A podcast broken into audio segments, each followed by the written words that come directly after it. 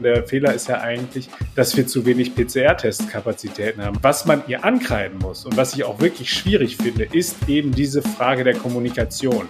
Und da ist sie halt eben Wiederholungstäterin. Yvonne Gebauer und die Corona-Regeln. Das verursacht bei Eltern und Lehrern in NRW regelmäßig Schweißausbrüche. Grund in dieser Woche das neue Testchaos an Förder- und Grundschulen. Warum die Schulministerin schon wieder hart in der Kritik steht. Wir sprechen heute darüber hier im Podcast. Ich bin Florian Pustlauk. Hi. Rheinische Post Aufwacher.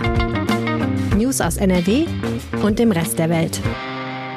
Und wir erklären, warum Berliner an Karneval in diesem Jahr anders schmecken könnten und teurer werden. Schuld daran ist die Himbeerkrise, kein Scherz. Es ist eine never-ending Story in dieser Pandemie. Die Landesregierung in NRW hat mal wieder die Corona-Regeln geändert. Eltern und Lehrer fühlen sich überrumpelt. Diesmal geht es um das Testchaos an Grund- und Förderschulen. Das hatten wir in den letzten Tagen schon mal hier im Aufwacher erwähnt. Jetzt müssen wir aber noch mal ausführlicher darüber sprechen. Machen wir mit Maximilian Plück, Leiter des Ressorts Landespolitik. Hi. Grüß dich, hallo.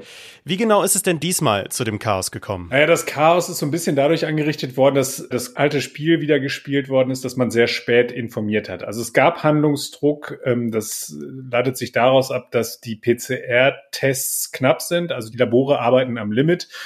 Und äh, da musste reagiert werden und da hat ja die Bund-Länder-Runde getagt und die haben gesagt, nee, äh, ihr müsst da priorisieren, ihr müsst genau sagen, wer kann noch PCR-Tests bekommen und wer nicht. Und bei dieser Priorisierung, da musste dann eben die Schulministerin Yvonne Gebauer dann aktiv werden, hat das dann auch nach einer Kabinettssitzung getan.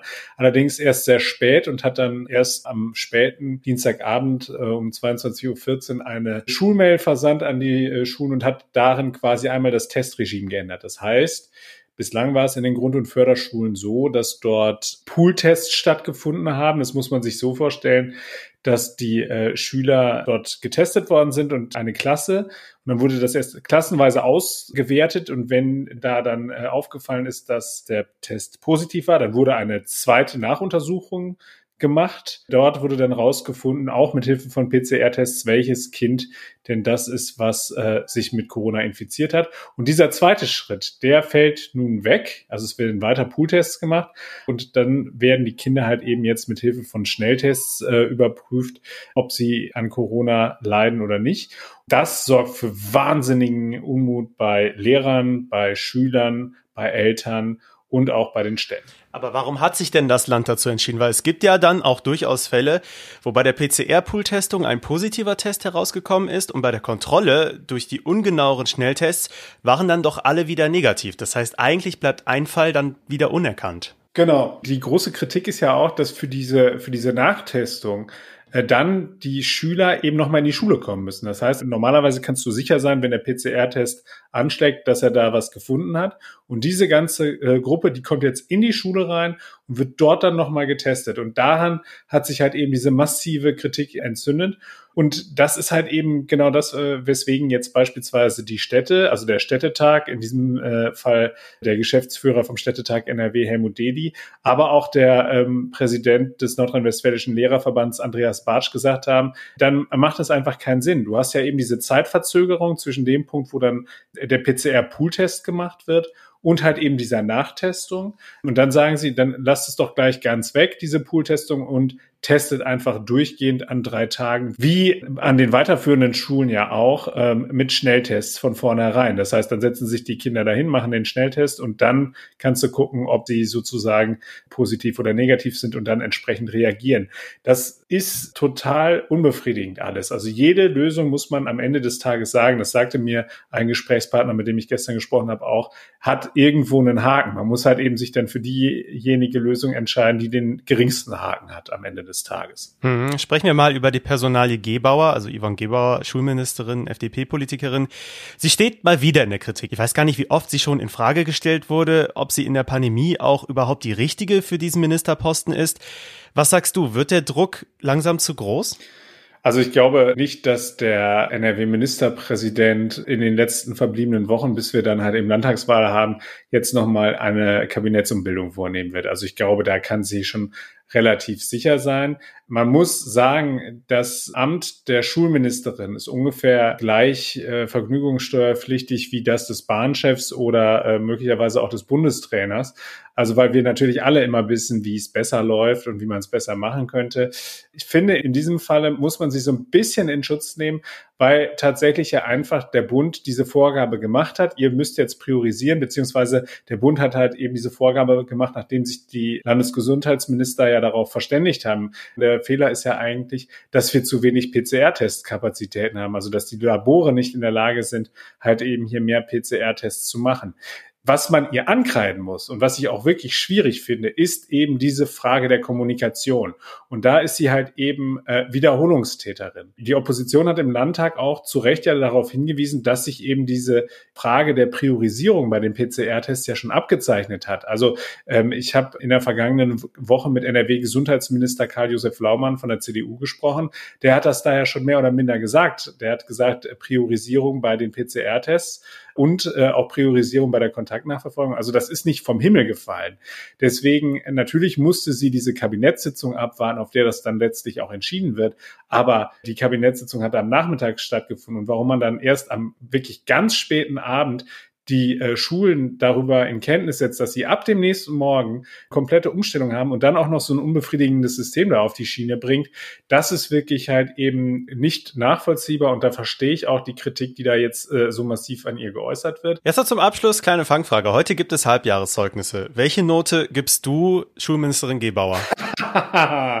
das ist wirklich eine Fangfrage und man ist gut beraten, wenn man nicht loslegt und den Politikern hier äh, Schulnoten gibt. Aber am Ende des Tages muss man sagen, sie wird nicht sozusagen vor dem Ende der Legislaturperiode nicht versetzt, aber es könnte sein, dass das eine deutliche Bürde wird im Landtagswahlkampf. Ich will es mal so formulieren, etwas vorsichtig. Vielen Dank, Maximilian Plück. Sehr gerne.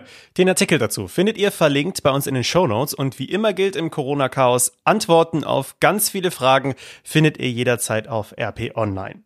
Und bevor wir zum zweiten Thema kommen, ein kurzer Hinweis. Wir freuen uns weiter über euer Abo in einer Podcast-App. Gerne auch eine Bewertung da lassen. Gebt uns zum Beispiel bei Spotify Sterne, wenn ihr mögt. Das würde uns echt freuen.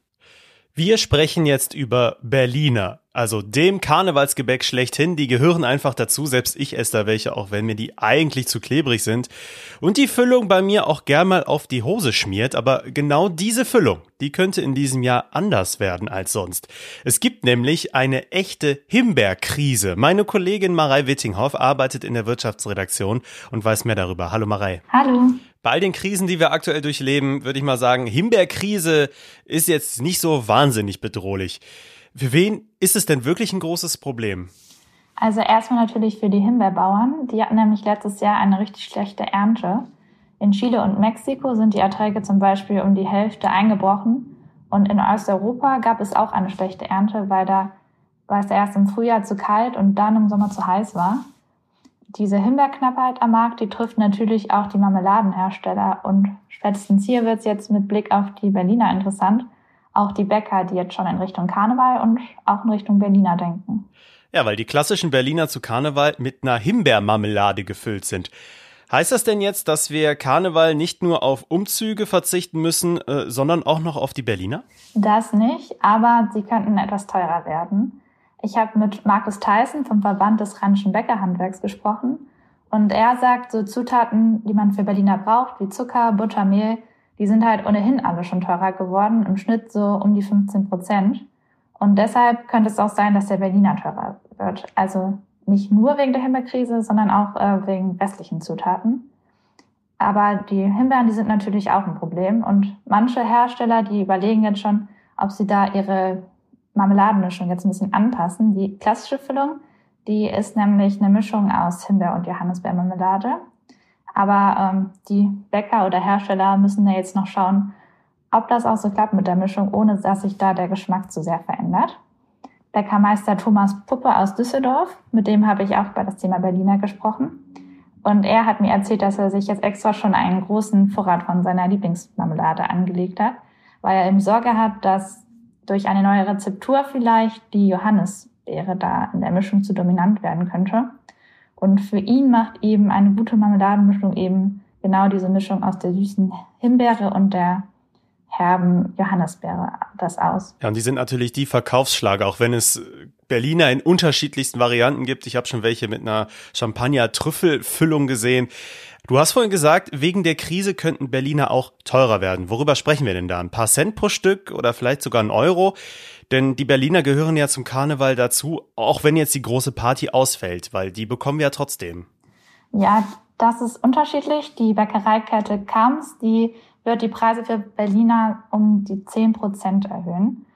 Berliner, die kriegt man schon so ab einem Euro. Im Schnitt kosten sie aber so 1,50 bis 2 Euro. Das wären dann also so ungefähr 15 bis 20 Cent Aufschlag.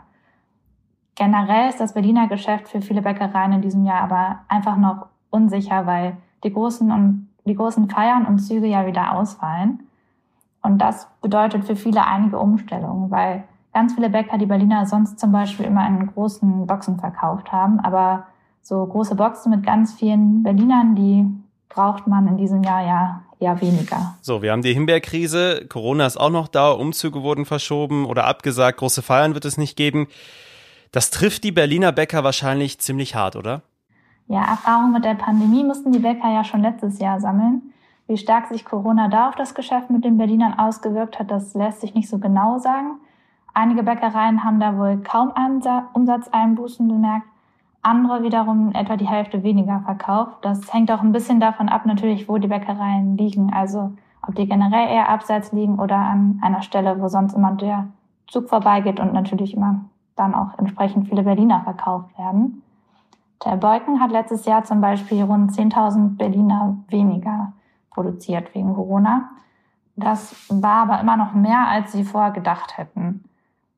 Aber generell Altweiber und auch der Rosenmontag sind einfach sehr wichtig für das Geschäft mit dem Berlinern. Bäcker Puppe aus Düsseldorf hat erzählt, er verkauft an einem ganz normalen Tag so etwa 1800 Berliner und an Altweiber dann eben 45.000. Das sind dann 25 mal so viel Berliner wie sonst. In der Karnevalswoche, da macht das Berliner Geschäft bestimmt mehr als die Hälfte seines Gesamtumsatzes aus, hat er gesagt. Und das zeigt natürlich auch, wie schwerwiegend dann die Einbußen wahrscheinlich in diesem Jahr wieder sind. Ja, dann werde ich mir auf jeden Fall einen extra Berlin an diesem Jahr kaufen. Auch wenn ich mir damit wahrscheinlich wieder die Klamotten einsauen werde. Vielen Dank, Marei. Sehr gerne. Jetzt bekommt ihr wieder Kulturtipps pünktlich zum Wochenende von unserem Kulturredakteur Wolfram Görz. Meine Kulturtipps zum Wochenende schauen heute auf die Olympischen Winterspiele in Peking, die mich aber irgendwie nicht besonders interessieren.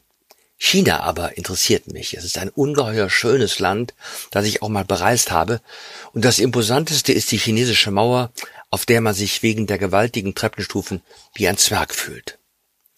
Sehr klein fühlte ich mich auch einmal bei der Europameisterschaft der Eisskulpturenkünstler im finnischen Oulu. Ich habe einen Künstler aufgetrieben, der für uns einen Einblick in seine Werkstatt gewährt. Eine andere Werkstatt öffnet die Schriftstellerin Katharina Hagener, die ein faszinierendes Buch über ihre geheime Leidenschaft geschrieben hat, das Singen im Chor. Und dann gratulieren wir Franz Schubert zu seinem 225. Geburtstag mit einem Satz aus seiner ersten Sinfonie.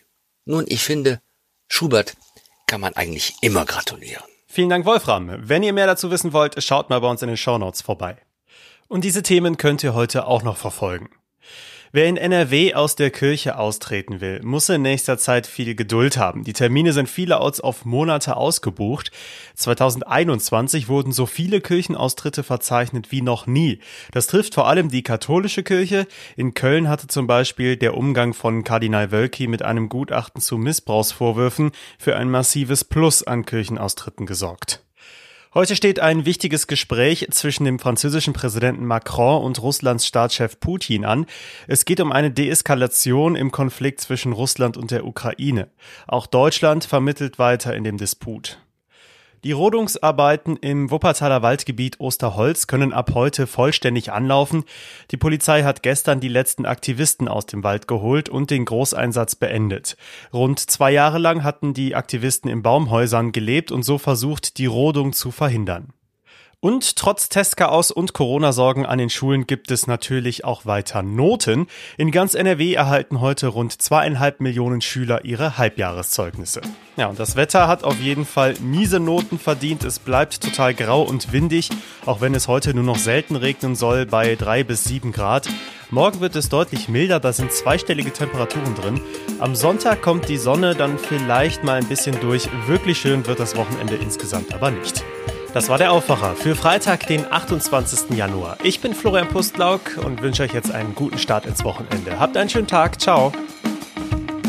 Mehr Nachrichten aus NRW gibt's jederzeit auf RP Online. rp-online.de